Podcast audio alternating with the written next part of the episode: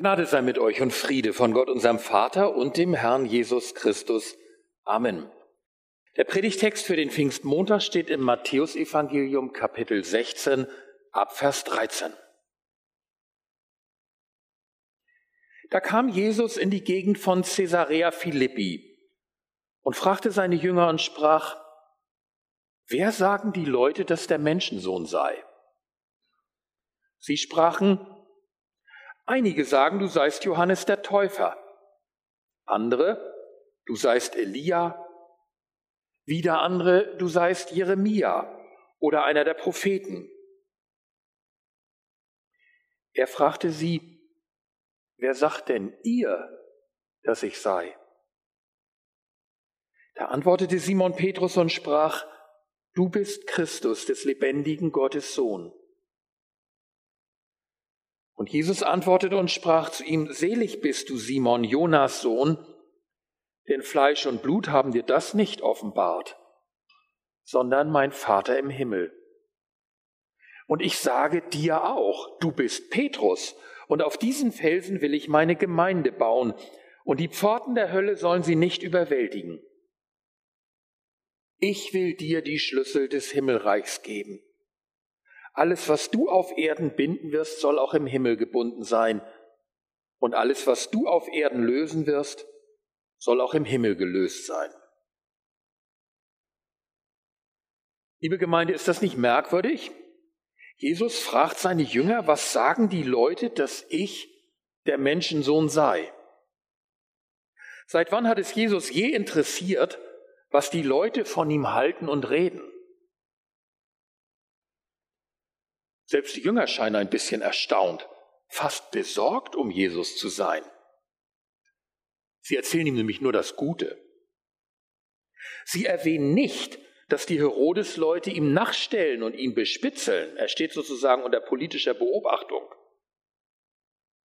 Sie sagen ihm nicht, was die Pharisäer mehrheitlich von ihm behalten. Sie sprachen Einige sagen, du seist Johannes der Täufer. Andere, du seist Elia. Wieder andere, du seist Jeremia oder einer der Propheten. Das sind schon gewaltige Namen, mit denen Jesus da verglichen wird. Johannes der Täufer, der vor wenigen Monaten erst hingerichtet wurde. Er hat einen enormen Eindruck hinterlassen und eine große Lücke. Jesus ist irgendwie verwandt mit ihm. Er könnte sein Erbe antreten. Elia, vielleicht der gewaltigste Prophet des Alten Testamentes. Sein Wiederkommen wird erwartet kurz vor dem Gerichtstag Gottes. Jeremia, er war der letzte große Prophet vor der Zerstörung Jerusalems durch die Babylonier. Viele Leute haben eine große Meinung von Jesus damals, auch heute noch. Er hat Entscheidendes zu sagen. Er ist eine bedeutende prophetische Gestalt. Darin sind sich viele, nicht alle, einig. Er fragte sie, wer sagt denn ihr, dass ich sei? Jesus könnte ja nun eigentlich zufrieden sein. Viel besser geht's wirklich nicht mehr. Seine Aktien liegen gut im Kurs, seine Einschaltquoten sind rekordverdächtig. Trotzdem, oder vielleicht gerade deshalb, hebt Jesus seine Jünger ausdrücklich von dieser doch so positiven Hintergrundfolie der allgemeinen Meinung ab. Und ihr, ganz persönlich, ohne den ganzen Hintergrundbeifall der Menge, die ist jetzt nicht da. Wer bin ich für euch? Die Frage ist an alle Jünger gestellt. Das heißt, Petrus antwortet im Folgenden nicht nur für sich selbst, das natürlich auch, sondern er antwortet für die Jünger, du bist der Christus. Das heißt der Messias, der Sohn Gottes des Lebendigen.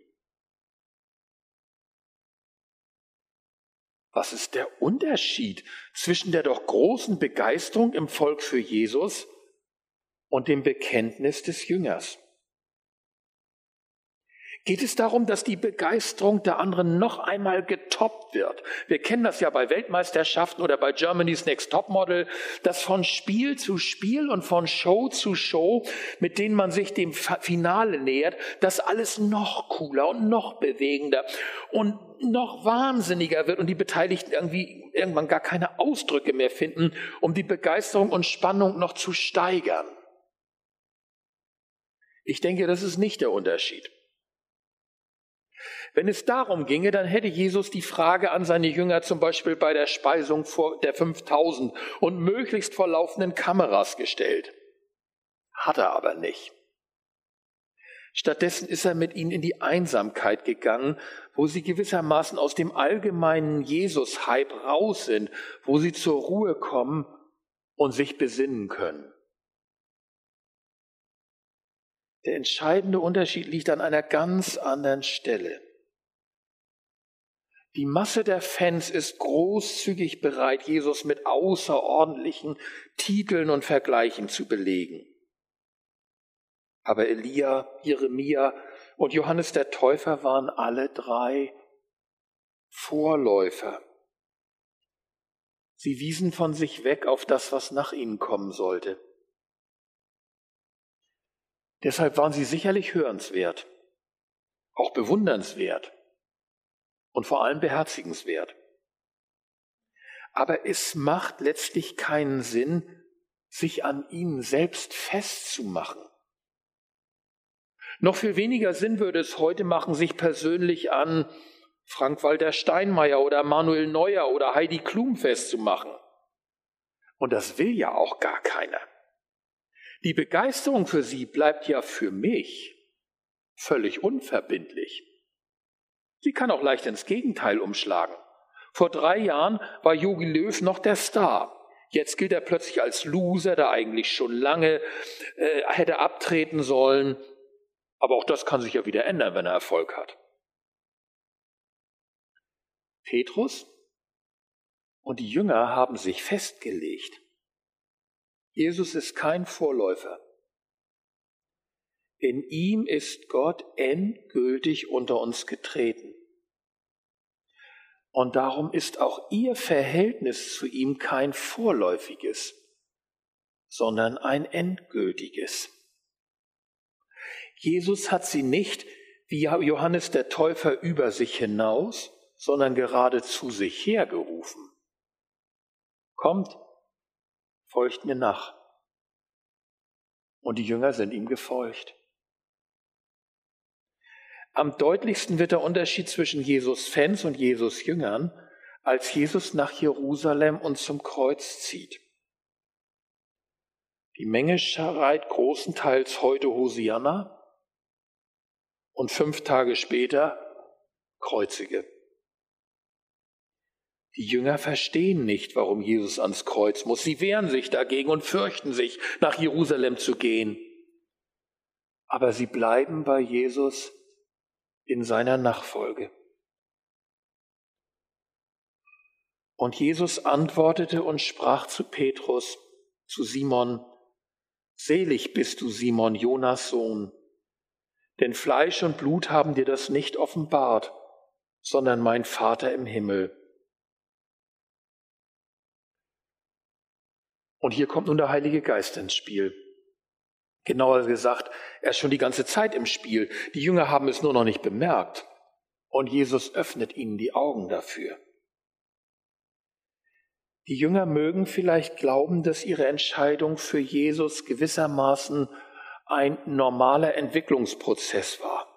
Sie haben Jesus kennengelernt, sie haben ihm zugehört, sie haben sich auf ihn eingelassen, dadurch haben sie ihn besser kennengelernt sie haben ihm mehr vertraut und so weiter.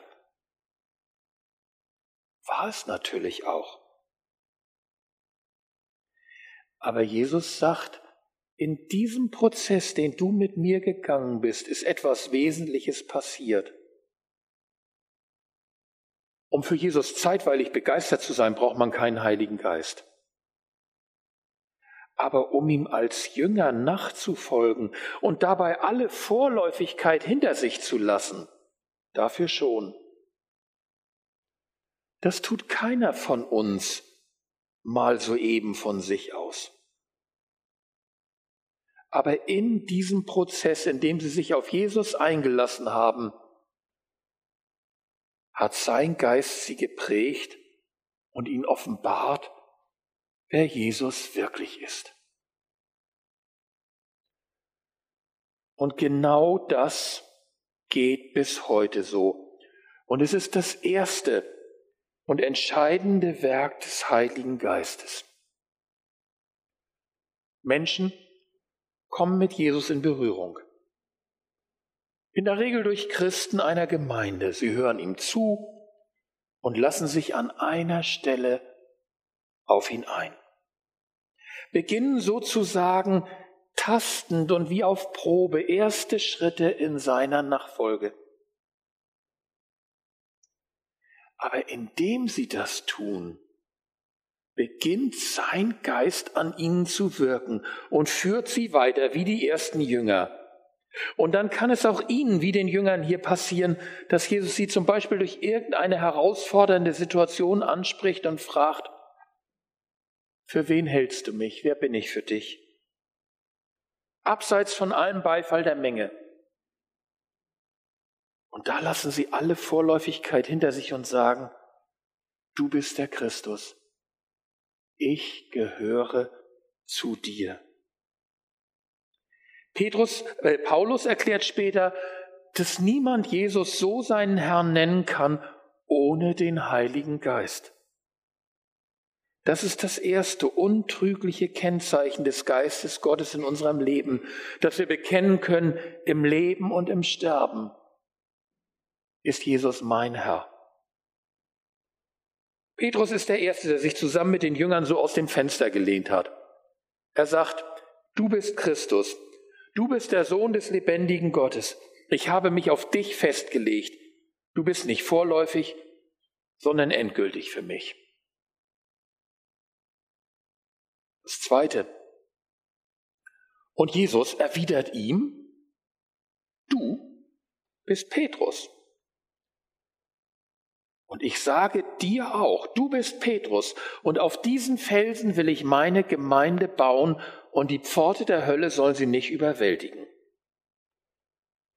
Zunächst mal finde ich es spannend zu beobachten, wie das Bekenntnis zu Jesus mit Simon selbst etwas macht und ihn verändert. Simon sagt zu Jesus, du bist der Christus. Jesus antwortet Simon, und du bist Petrus. Simon sagt zu Jesus, ich lege mich auf dich fest, du bist der feste Halt, das Fundament meines Lebens. Und Jesus entgegnet ihm, dadurch wirst du selbst zum festen Halt, zum Felsen für andere. Ich glaube nicht, dass Simon ein wankelmütiger Typ war. Manchmal wird er so dargestellt. Aber er war ein Fischer, der auch bei Seegang in seinem Boot auf beiden Beinen stand. Und an Land sowieso. Aber bei Jesus hat er einen Halt gefunden, wie er ihn bisher nicht hatte, auch nicht in sich selbst. Und dadurch wird er anderen zum Halt. So hat Jesus Geist an ihm gewirkt. Und so wirkt er auch an uns heute. Das wird uns als Christen auch passieren. Aber natürlich ist das, was Jesus Petrus hier sagt, auch noch ein bisschen grundsätzlicher. Mir ging es nur darum zu zeigen, dass der eigentliche Felsen natürlich nicht in Petrus liegt, sondern in Jesus, an dem Petrus sich festgemacht hat. Durch ihn wird er selbst zum Felsen für andere. Also, da steht sie nun, unsere Kirche oder die Gemeinde aufgebaut auf dem Felsen. Das stellt unser Altar ja auch gut dar. Der ist ja so richtig schöner Steinfelsen. Was ist der Felsen, auf dem der Heilige Geist Kirche baut? Petrus und die Jünger sind dem irdischen Jesus nachgefolgt. Ihnen ist es als erstes offenbart worden. Jesus ist der Christus, der Messias. Jesus ist der Sohn Gottes des Lebendigen, der durch Jesus handelt, Leben rettet und sogar neues Leben schafft. Die Jünger sind die Zeugen der Auferstehung von Jesus. So werden sie zu seinen Aposteln, zu seinen Gesandten, die die Botschaft in alle Welt tragen. So werden sie zum Fundament seiner weltweiten Kirche. Die Kirche ist aufgebaut auf dem Zeugnis der Jünger, der Nachfolger Jesu, der Zeugen seiner Auferstehung. Wer euch hört, der hört mich. Und wer euch verachtet, der verachtet mich. Übrigens, nach dem ersten Petrusbrief und nach altkirchlicher Überlieferung ist der Evangelist Markus durch Petrus zum Glauben gekommen und gehörte zu seinem Missionsteam. Nach dem Tod des Petrus schrieb er auf, was er bei ihm gehört hatte. Sein Evangelium ist das älteste der vier und wurde zur Grundlage aller Evangelien. Es spricht einiges dafür, dass es im Kern Petrus Evangelium ist. Der Felsen, auf dem Jesus, oder ich sage jetzt einmal, auf dem der Heilige Geist seine Gemeinde baut, ist das Zeugnis der Apostel, ist das Neue Testament. Also das müssen wir hier noch ein bisschen unterfüttern, unseren Felsen hier. Das trägt das. Durch das Neue Testament bringt Jesus sich immer wieder zu Gehör. Es ist für uns die Quelle des Heiligen Geistes. Von hierher redet er zu uns. Wer den Heiligen Geist kennenlernen möchte, ist zuallererst an das Neue Testament gewiesen. Hier lernen wir ihn kennen. Hier lernen wir seine Stimme kennen, den Klang seiner Stimme und lernen auf sein Reden hören. Und von hierher baut er seine Gemeinde und macht uns dabei zu seinen Mitarbeitern. Drittens. Und da steht sie nun also, die Kirche auf dem Felsen.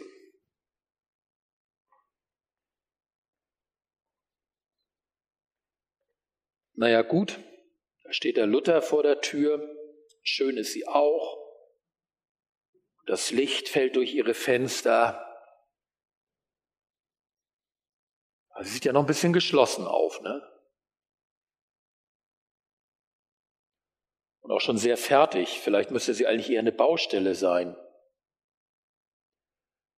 Also Dietrich Bonhoeffer hat mal gesagt, Kirche ist nur Kirche, wenn sie Kirche ist für anders, nicht wenn der Luther da vor der Tür steht.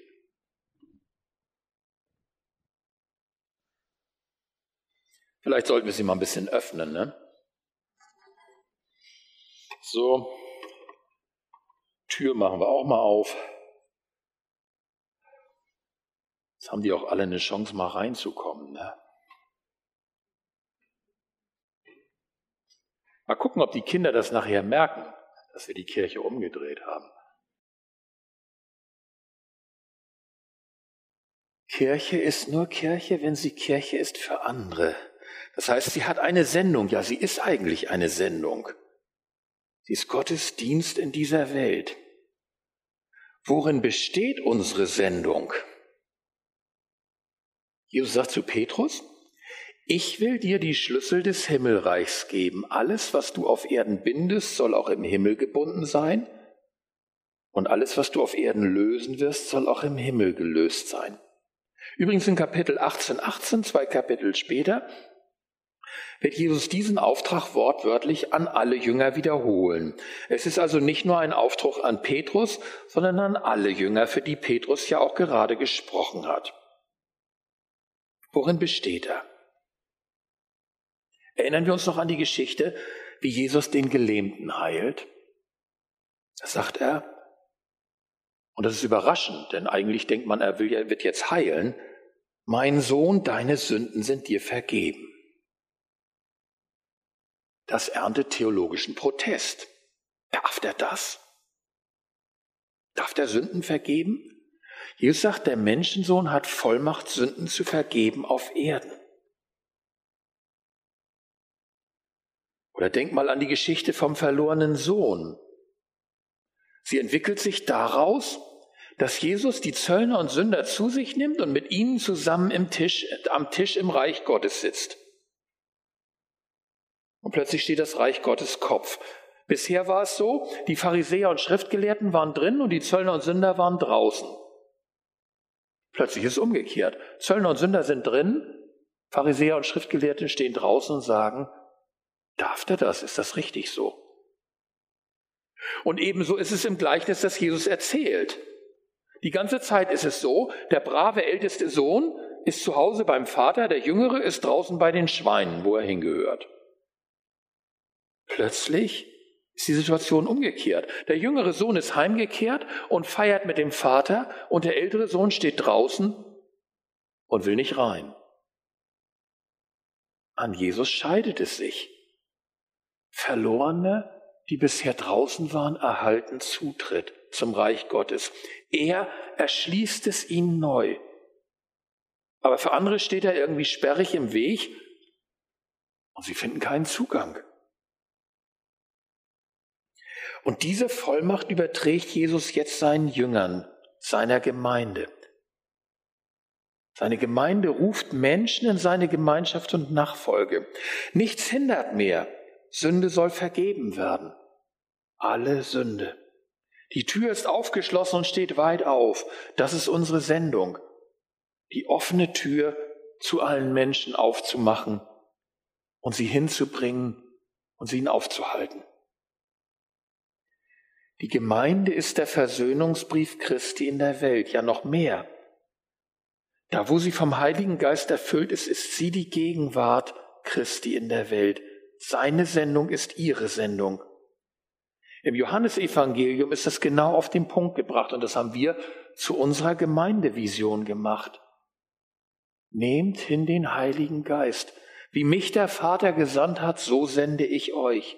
Welchen ihr die Sünden vergebt, denen sind sie vergeben. Und was war das mit dem Binden und Zuschließen? Und wer darf das? Der Papst, die Pastoren, die Gemeindeleitung? Natürlich ist das mit dem Zuschließen und Binden, also auch mal sagen, nee, so nicht, nicht unsere Lieblingsaufgabe. In der anderen Stelle, die ich ja schon erwähnt, in Matthäus 18, wo Jesus auf dieses Thema zu sprechen kommt, gibt er übrigens sehr konkrete Hilfestellung, wie das vor sich gehen kann. Er sagt, wo es auch mal sein muss, dass wir zuschließen, dass er sagt, wenn du deinen Bruder sündigen siehst, dann sollst du so damit umgehen. Wichtig aber finde ich einen Hinweis aus dem kleinen Katechismus dazu. Da wird nämlich gesagt, solange sie nicht Buße tun. Das heißt, dieses Binden und Verschließen ist auf Erden nie unser letztes Wort. Der Schlüssel wird nicht abgezogen. Solange sie nicht Buße tun. Die Möglichkeit der Umkehr und es dazu kommt, bleibt offen. Das wirkt also der Heilige Geist. Erstens, er offenbart uns Christen den Sohn Gottes und überwindet unsere Vorbehalte und unsere Vorläufigkeit. Zweitens, er baut die Gemeinde auf der Grundlage des Christus und des Neuen Testamentes, auf dem Zeugnis der Apostel. Und drittens, er sendet uns in den Dienst. So wie Jesus gesandt und bevollmächtigt war, so sind wir es nun auch durch sein Wirken in uns. Amen.